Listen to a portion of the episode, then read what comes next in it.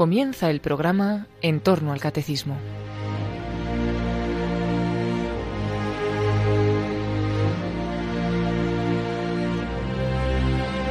En dos sábados consecutivos les vamos a ofrecer la reposición de las dos partes de una larga entrevista testimonial que ha realizado el padre Luis Fernando de Prada al padre Christopher Harley Sartorius, misionero en Sudán del Sur actualmente.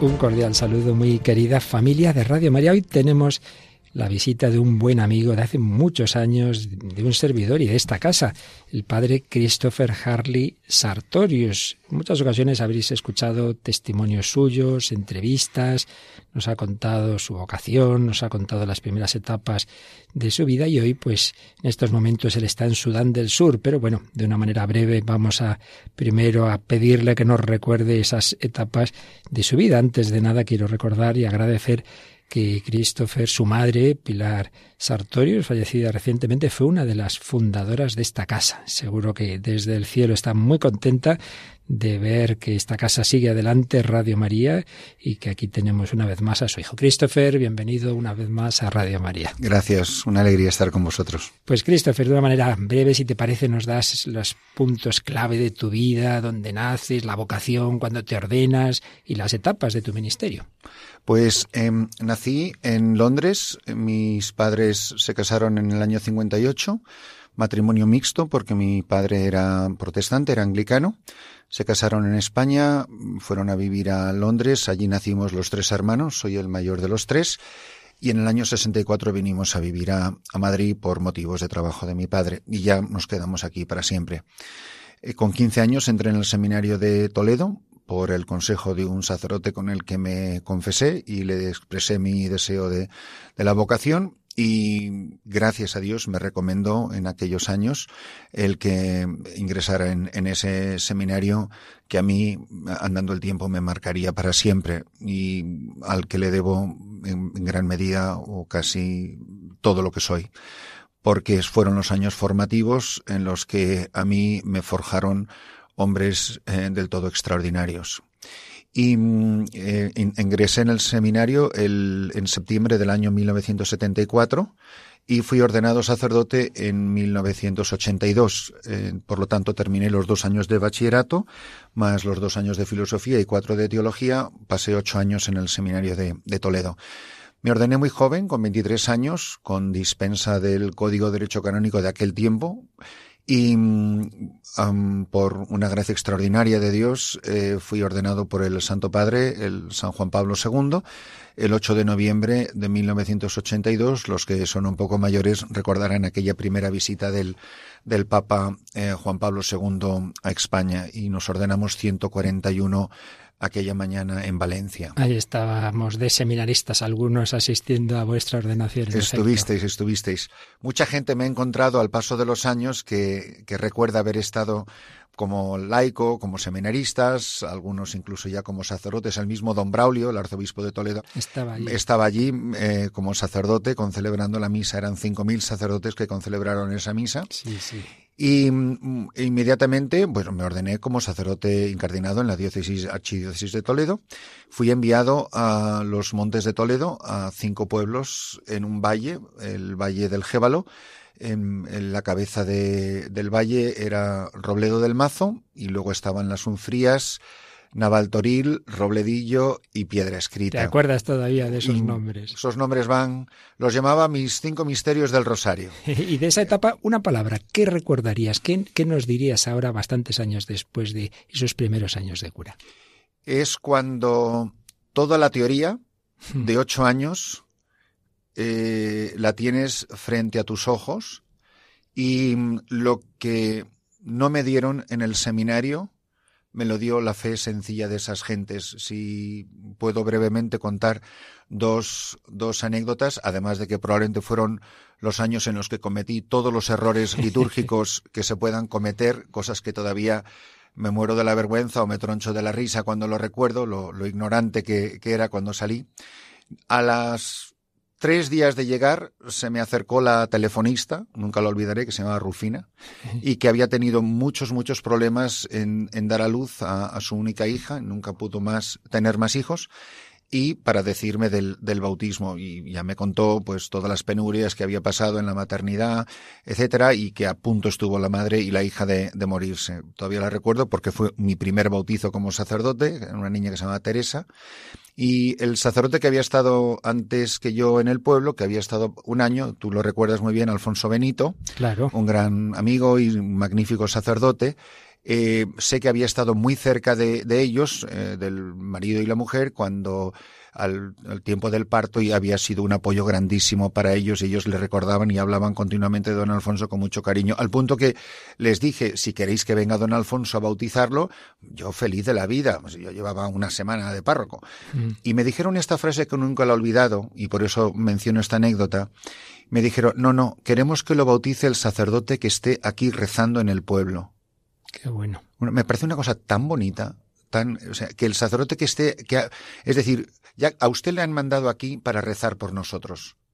Son cosas, son frases que a lo mejor no las vas a escuchar así dichas en, en, labios de una persona sencilla, no las vas a escuchar a lo mejor en el seminario, o, o lo vas a escuchar de una manera mucho más académico. Mm. Esto es de pie en la plaza del pueblo una conversación con la gente real, con la gente de verdad.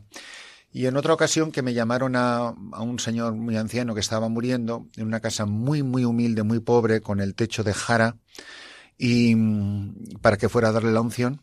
Y entré y la verdad era de una pobreza extrema la que había en, en esa sala, en ese saloncito, en esa sala de estar.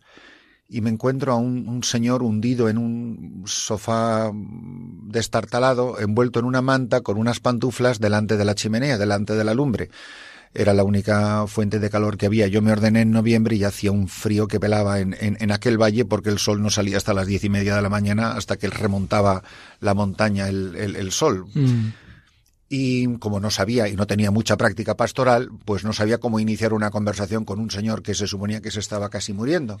Y entonces me puse como en cuclillas al lado de él, al lado del, del brazo del sofá, y le dije así con la mejor voz que tenía yo de dulzura y ternura, Oiga, ¿usted reza alguna vez? Porque no supe cómo empezar. Le podía haber dicho, pues, ¿qué tal las cabras o qué tal las vacas? No, pues le dije, ¿usted reza alguna vez?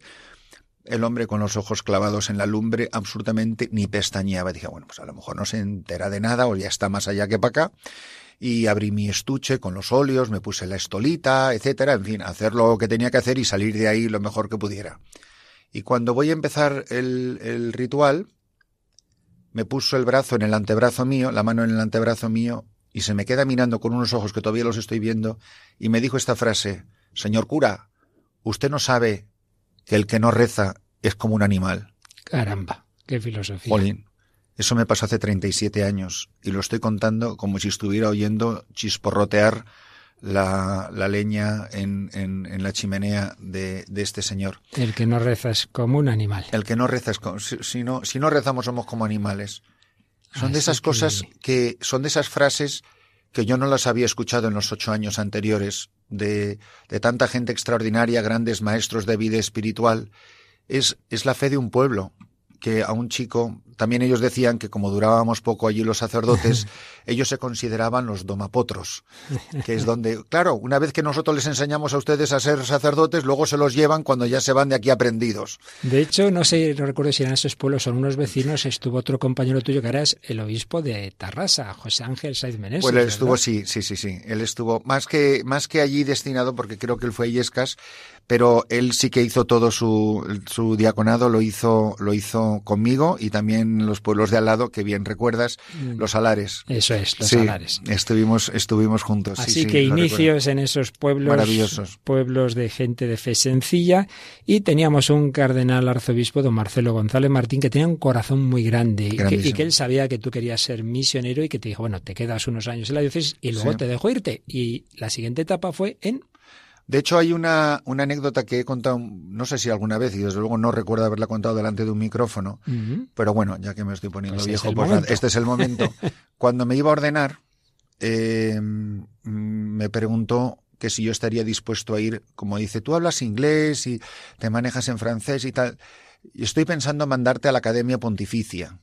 Y te debiste quedar blanco. Bueno, a mí, o sea, la sangre dejó de, de, circularme por las venas, se me debían caer los dos ojos como dos. Yo, yo creo que no hizo falta que dijera nada, se debió de dar cuenta el hombre que quizá no era la idea más feliz que había tenido esa mañana en el gobierno de su diócesis.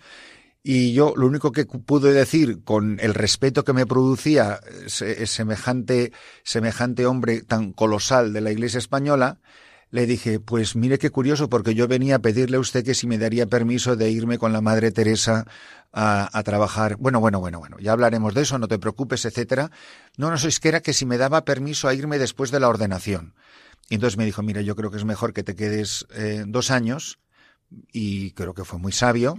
Y, entonces lo vamos pensando, lo vamos hablando. Y cuando yo no aguanté exactamente los 24 meses que me había dicho, a los 22 meses ya, había, ya estaba de vuelta en el arzobispado de Toledo para hablar con don Marcelo, eso sí, con una carta de, de cinco folios que aprovecho a decir en la emisora que existe esa carta de la Madre Teresa de su puño y letra al señor cardenal don Marcelo González Martín y que yo creo que nunca se ha entregado esa carta a la causa de canonización y en los archivos está esa carta porque yo la traduje uh, en español para dársela al señor cardenal, pero el original, que es el original de una carta de una santa, debe estar en los archivos de, del arzobispado de Toledo. Bueno saberlo. Y bueno, de ahí marché a Nueva York, y, mm, llegué con 25 años y ya para empezar mi mi vida misionera, pues de la mano de esta mujer que literalmente estaba allí esperándonos con un grupo de sacerdotes que empezaban una fraternidad sacerdotal que se llamaba Corpus Christi, pero que al, al, paso de muy pocos meses, la mayoría, que no me incluye a mí, decidió que se convirtiera en orden congregación religiosa. Y yo para entonces ya tenía muy, muy arraigada mi identidad diocesana. Y eso, bueno, pues fue un momento de crisis o de dificultad para mí, de discernimiento. Y entonces, un año después, en, en, octubre, que coincidió con la ordenación y por eso pude estar presente en la ordenación de Gonzalo Mazarrasa, volví a, volví a Toledo, le planteé al señor cardenal lo que me estaba pasando, pero que el obispo auxiliar de Nueva York, uno de ellos, que es, era español, Monseñor eh, Francisco Garmendia, de origen vasco, eh, me había pedido que, que me quedara en Nueva York para que le ayudara con la pastoral de la comunidad hispana de habla español y sobre todo de una casa de retiros de la renovación carismática. Se lo plantea con una carta, vine del, de Monseñor Garbendia, el obispo auxiliar, uno de los auxiliares de Nueva York, y don Marcelo me dio permiso para marchar como sacerdote diocesano de Toledo con una carta de él para, para trabajar con la comunidad hispana. Y así pasaron los años eh, hasta que por estas providencias de Dios, el cardenal de Nueva York, en aquel tiempo el cardenal John O'Connor, fue invitado por el Papa Juan Pablo II a ser el catequista de la Jornada Mundial de la Juventud en Santiago de Compostela y que él necesitaba a alguien que le acompañara y que le hiciera de traductor, etcétera. ¿no? Yo estaba en, España además en, en, aquel tiempo, así que eh, fue una oportunidad para, para, estar muy cerca de él, un viaje maravilloso, que fuimos a la Encarnación de Ávila, una visita preciosa para él y vamos para todos los que íbamos juntos. En agosto de 1989, ahí nos encontramos. Y ahí nos encontramos porque, por supuesto, nos hemos ido encontrando en todos estos grandes eventos. Y mm, a la vuelta de Nueva York me dijo, yo quiero hablar contigo porque se quedó, yo creo, muy impresionado de ver la... El, yo le llevé a celebrar misa a la peregrinación de Toledo. Mm. Una de las mañanas antes de la llegada del Santo Padre, eh, sabían mis amigos toledanos que estaba yo con el cardenal y me dijeron que por qué no le invitaba. Y bueno, pues él se dio cuenta de la relación que yo tenía con tantos jóvenes, etcétera. Me dijo, quiero, quiero hablar contigo. Y en, al año siguiente, en el año 90, me nombró eh, su asistente personal para las vocaciones. En el 91, en esos dos años, eh, al final del primer año, me pidió que si no consideraría encardinarme en Nueva York. Y en el año 91 me fui incardinado en Nueva York con permiso de, de don Marcelo. Que me dijo una cosa muy bonita. Me dijo, me parece bien por todo lo que me has planteado, el servicio que estás prestando a la Iglesia, pero acuérdate de una cosa, y es que el corazón no se excardina como diciendo el corazón siempre lo vas a tener en Toledo y siempre vas a ser hijo de esta casa. Muy, unas palabras muy bonitas que las recuerdo con muchísima gratitud y cariño y sobre todo por todo lo que me iba a pasar después y mi vuelta a Toledo.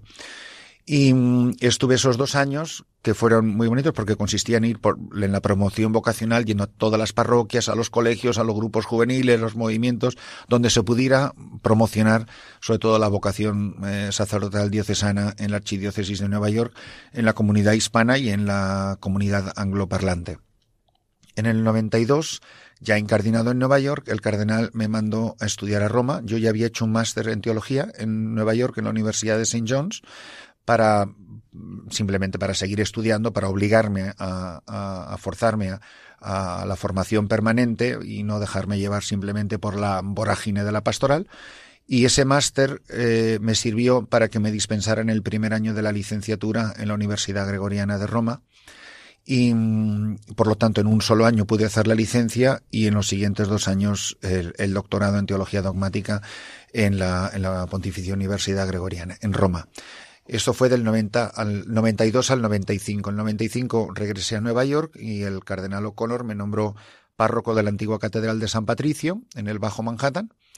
Y por un amigo que también conoces muy bien, que no sé si era de tu clase o muy cercano, que era Antonio Dufayne. Ah, bueno, cercano. Ah, cercano, eh, que ya estaba en República Dominicana y que venía a Nueva York a comprar cablecitos de, de la computadora y, que se quedaba en mi casa y era un bombardeo continuo de 20, 20, 20, 20 que la parroquia de al lado mío en Santo Domingo, en República Dominicana, está vacante. Y bueno, pues yo ya estaba encantado, pero sí que de aquí cuento algo que quizá a quien escuche le puede venir muy bien en su vida espiritual, porque fue una de las etapas más, más terribles interiormente de, de mi vida espiritual y creo que vale la pena contarlo por si alguien se puede identificar con esto que voy a contar. Cuando uno se ordena sacerdote, se ordena con los ideales más bonitos, más maravillosos, con los mayores deseos de ser santo, de dar la vida por Jesucristo, y además en esa época en Toledo había un ambiente sacerdotal que yo recuerdo con, con enorme gratitud, porque el tono de santidad, el ambiente de, deseo de ser santos, de ser fieles a la Iglesia, de amar a la Iglesia, de servir a la Iglesia y de ser fieles y dar la vida por el Señor y por las gentes, era, era el lenguaje cotidiano. Entre el padre Mendizábal estaba, venía don Baldomero Jiménez Duque, don Juan Esquerda Bifet, don José Rivera, había un ambiente, solamente los directores espirituales, eh, algunos no están canonizados porque no se han muerto todavía, mm. pero el día que menos lo pensemos, eh, pues seguro que irán camino de los altares como ya hay varios, como don José o como el padre Mendizábal, cuyas causas están introducidas.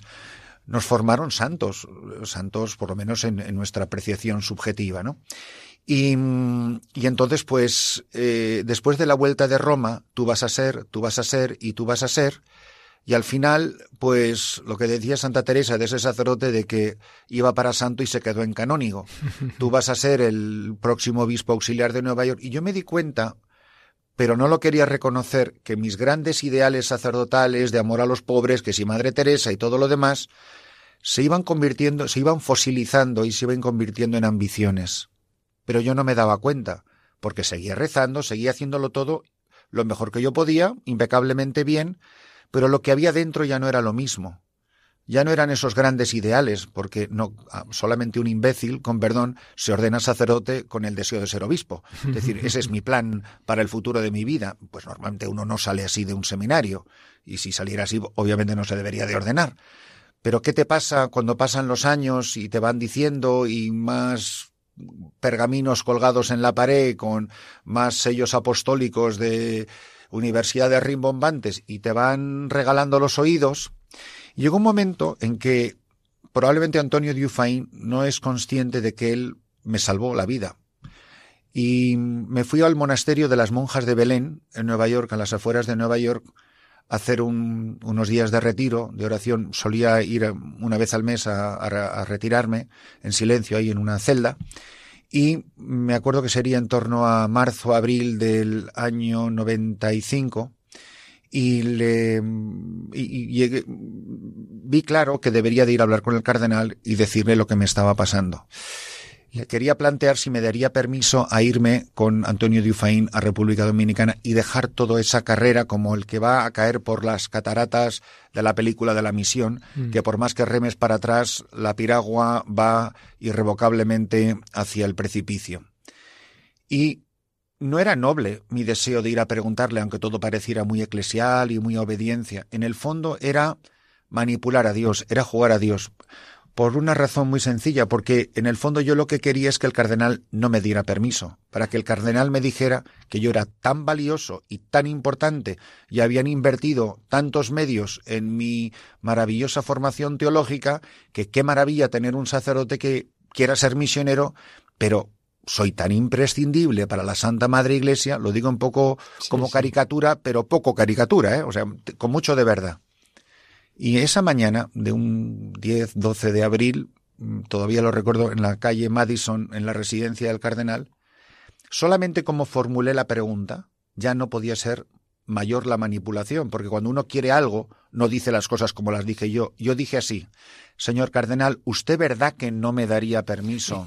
Bueno, cuando uno va a decir, usted verdad que no me daría, es como, por favor, dígame que no. O sea, he venido a que me diga que no. ¿Para qué? para que yo tranquilice mi conciencia con Dios de yo me ofrecí con los más pobres de los pobres, pero la Iglesia no me dio permiso. Y yo, que soy tan obediente y virtuoso, he obedecido a la Iglesia. Y además estoy encantado de que no me hayan dado permiso. Y el cardenal se me quedó mirando, puedo repetir, las palabras eran en inglés, pero, pero sílaba por sílaba, y me dijo esta frase, yo tenía otros planes para ti, pero por encima de mis planes están los planes de Dios y salí esa mañana a la calle de la avenida Madison, no había teléfonos móviles, pero había una cabina telefónica delante mío, y desde esa cabina telefónica llamé a Antonio de Faina, República Dominicana, y le dije solamente esta frase, que me ha dicho que sí. Y desde ese momento tuve que volver a mi casa, que me tengo que ir de aquí y ser misionero. Otro cardenal del de, de Toledo, don Marcelo, el de Nueva York, por encima, los planes de Dios. Enseguida seguimos eh, que nos cuentes pues esos caminos del Señor sobre tu vida, pero hacemos un momento de, de pausa, de reflexión musical para asimilar todo esto que nos está contando el padre Christopher Harley. Tú conoces cada uno de mis gestos, las palabras que quisiera pronunciar. Y me estrechas en tus brazos si tropiezo y me pierdo en medio de la oscuridad. No te olvidas de ninguno de mis sueños y a tu lado se hacen todos realidad. Buscaré Señor. Todos los deseos se hacen uno entre los dos. Buscaré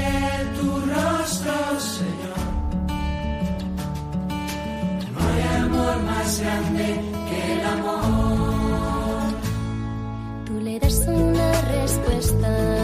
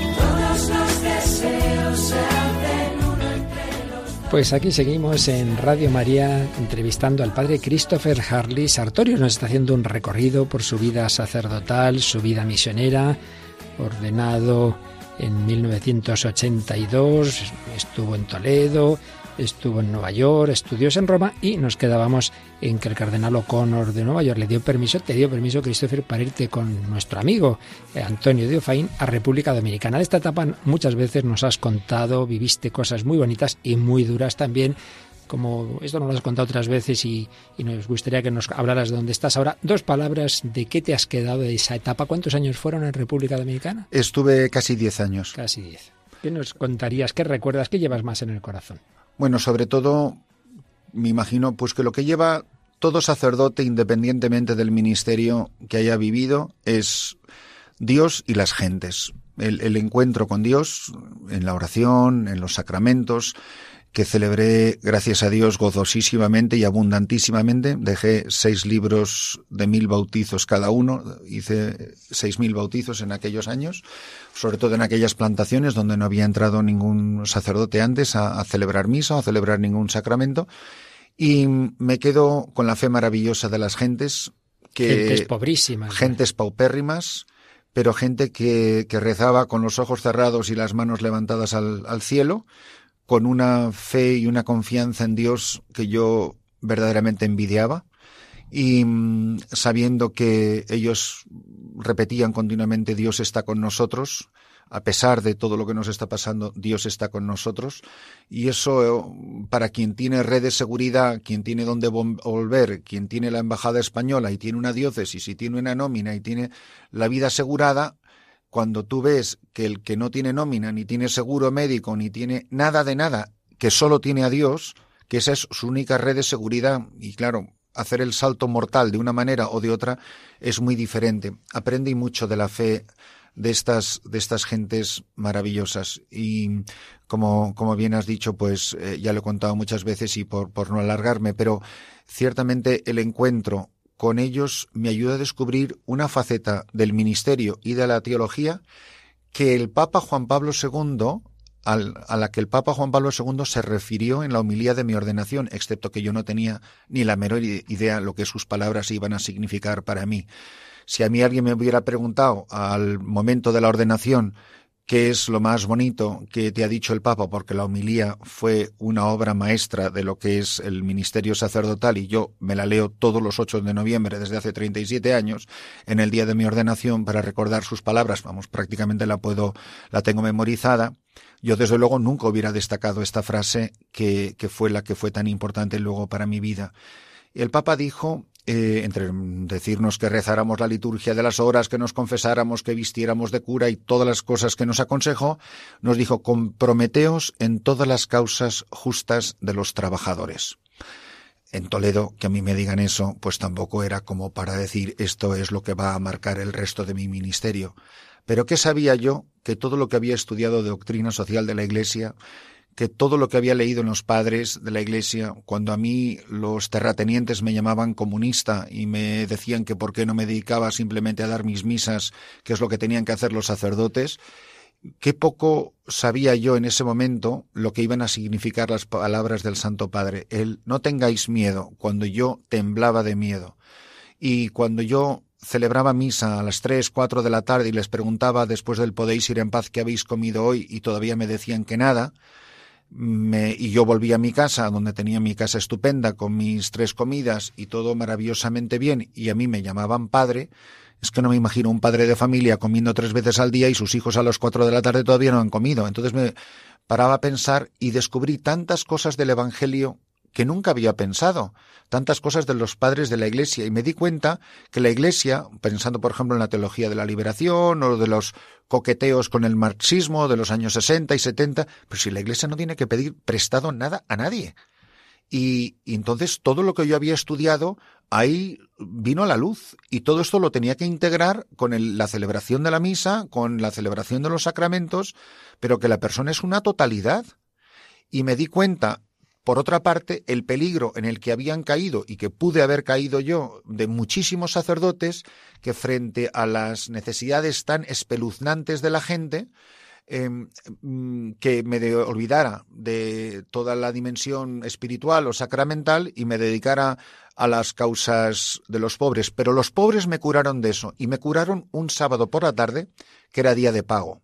Y estaba yo por ahí viendo con muchísima alegría y con muchísimo y sano orgullo cómo les habían aumentado el sueldo y cómo les estaban pagando con dinero. Cuando yo llegué les pagaban con unos vales que solamente se podían redimir en la tienda de la, de la familia de los terratenientes, con lo cual era un dinero que nunca, ellos ni siquiera veían el efectivo, solamente iban con un vale. Total, que un día de pago, un sábado por la tarde, se me acerca una señora y me dice, mire, muchísimas gracias por todo lo que usted ha hecho por nosotros. Yo pensé que era una más que venía a regalarme los oídos. Lo malo es cuando dijo el pero. Y el pero era decir, pero yo quiero que usted sepa, porque creo que es bueno que usted lo sepa como sacerdote, que desde que usted ha conseguido que los picadores de caña, que los hombres, miles de hombres, ganen más dinero, mi marido se gasta todo el dinero con prostitutas. Entonces me hizo pensar, dice, pero yo a esta gente no le he evangelizado. He aumentado su sueldo. Pero ¿de qué sirve que ganen más dinero si mi labor está provocando que se pierda su alma? Y entonces de la gente aprendes. Qué barbaridad. Yo cuento una anécdota que no es mía, pero, pero es como si lo fuera porque era del padre Antonio Dufaín, parroquia vecina. Que Cuando hubo aquel... el, el huracán el George, huracán, el, ciclón, exacto. Sí, se lo he oído. Lo, lo habré contado muchísimas veces cuando la gente se cree, nosotros queríamos que iban a estar agradecidos porque les dimos todo el material de construcción para que rehicieran sus casas y le dice la señora Antonio, dice, padre, usted se ha olvidado de nosotros cuando la mujer se llevaba todo lo que necesitaba para construir una casa. Dice, pero ¿cómo qué? Pues fíjate todo lo que te llevas. Dice, sí, pero hace más de un mes que no viene usted aquí a dar misa. Yo me he dado cuenta, por ejemplo, que a muchas ONGs, cuando reunían a las comunidades, así como en plan democrático, les preguntaban, ¿pero ustedes qué es lo que más necesitan? No tenían agua, ni tenían luz, ni energía eléctrica, ni tenían escuelas. Una capilla. Decían una capilla las ONGs, es que no daban crédito. Porque nosotros creemos que sabemos lo que los pobres necesitan. Y a lo mejor lo que los pobres quieren no es lo mismo de lo que a mí me parece que ellos necesitan. Por eso yo quedé profundamente impactado por el encuentro con ellos. Y así, esos diez años para mí me sirvieron para dos cosas. Primero, para hacer una síntesis del pensamiento católico, que no es algo especulativo, que no es algo teórico, la enseñanza de la doctrina social de la Iglesia que uno puede leer, por supuesto, en los Evangelios, o que puede leer en San Juan Crisóstomo, o a partir especialmente del Papa León XIII hasta nuestros días, todo el cuerpo de doctrina maravilloso que nos ha dejado la Iglesia, y por otra parte, ver la fe de los pobres, que a mí siempre me ha sido como una lucecita, como diciendo, ¿y yo de qué me puedo quejar de todo lo que estoy pasando? Cuando lo veo la vida de estas personas y en cambio vienen a misa y cantan con una alegría y bailan su fe y, y celebran y dan gracias a Dios, digo, pero esta señora, ¿de qué tendrá que darle gracias a Dios si no tiene nada? Y sin embargo, eran conscientes de que todo lo que eran y todo lo que tenían se lo debían a Dios. Y por eso marché de allí profundamente impactado y evangelizado por la fe de los pobres. Mil millones de bocas en las manos. Y digo solo mil por decir algo. Pueden ser muchas más o pocas menos. Lo cierto es que ahí están muriendo.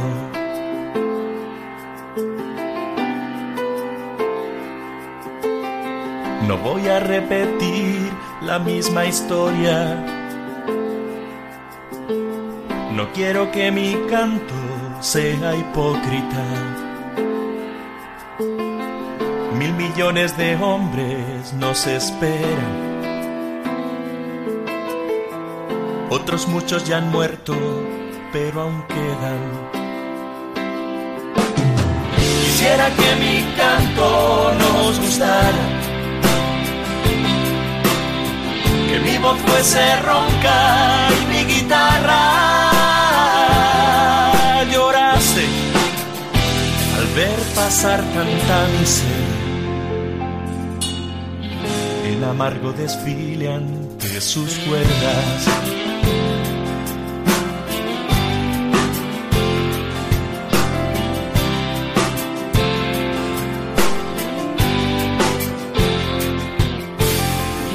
Es la vieja historia, la balada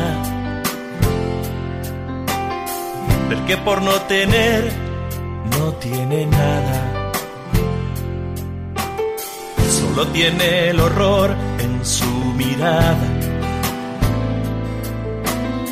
Que un buen día en mis ojos se volcara.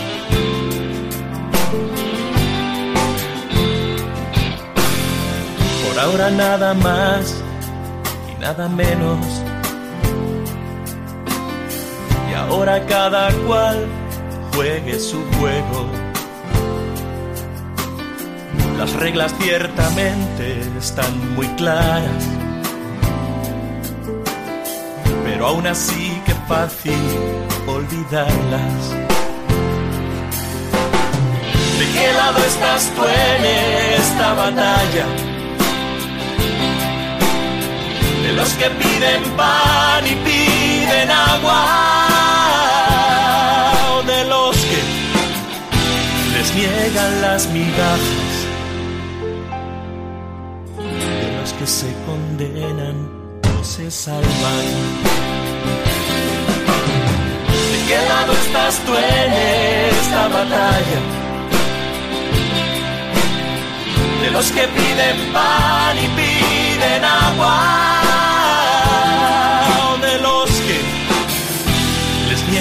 las migajas,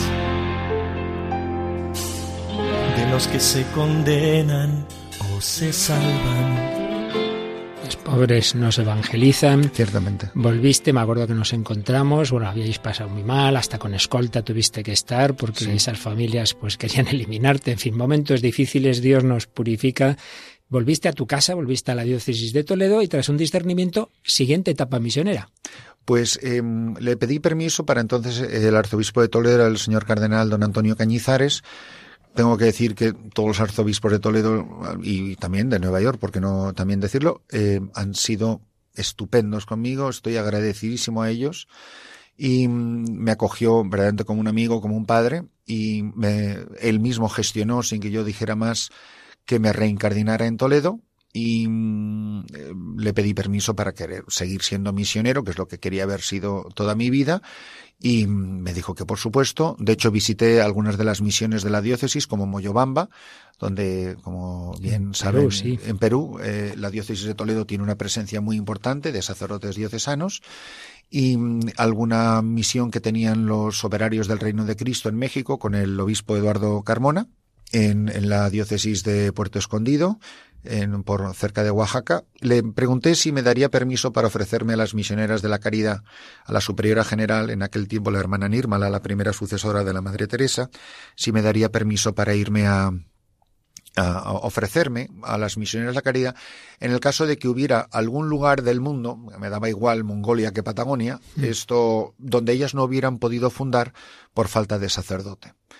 Y me dijo que sí. Entonces llamé a Calcuta convencido de que iba a hablar con la superiora general y la monjita que me contestó me dijo, no, está fuera, va a tardar muchos meses en volver, está ahora visitando a nuestras hermanas en Etiopía y tal. Bueno, para resumir e- esta, esta parte, simplemente decir que me fui a Etiopía a hablar con esta hermana, sin la menor intención. Si me hubieran dicho que estaba en Zimbabue, pues hubiera ido a, a Zimbabue. Eh, y allí, en ese pequeño locutorio, eh, con la provincial, la hermana regional, en aquel tiempo una alemana, la hermana Benedicta, y la hermana Nírmala, sentados en esa mesita, con un mapa de Etiopía mm, en la pared, delante mío. Las dos hermanas se pusieron a hablar como si yo no existiera, de dónde me podían mandar. y yo, pues, ahí como de, de, de estatua, eh, pero yo mirando el mapa de Etiopía delante de mí, me llamó mucho la atención que tenía unos alfileritos de colores eh, clavados en el mapa donde indicaban las 17 casas que en ese tiempo tenían en Etiopía. Y yo, que ni siquiera me había fijado mucho de cómo era el mapa de Etiopía, ahí mirándolo así detenidamente por primera vez, me llamó la atención que si con la vista hiciera una raya vertical, de la mitad del mapa hacia el este, hacia la derecha, no había ni un solo alfiler. Y en eso que interrumpo a las hermanas y les digo, pero, hermanas, ¿ustedes por qué no tienen casas? La provincial se me quedó mirando como diciendo, no se puede ser tan ignorante. Dice, padre, no es que nosotros no tengamos casa, es que allí nunca ha llegado el cristianismo.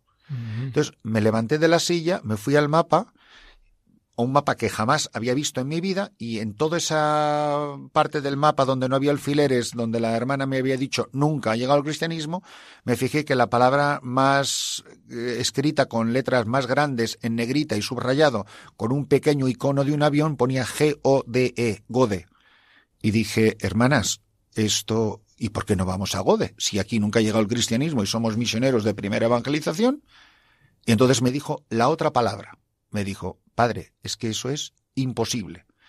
Primero me había dicho nunca y después me dijo imposible. Y yo cuando oí esas dos palabras dije, no sé por qué, este es el sitio.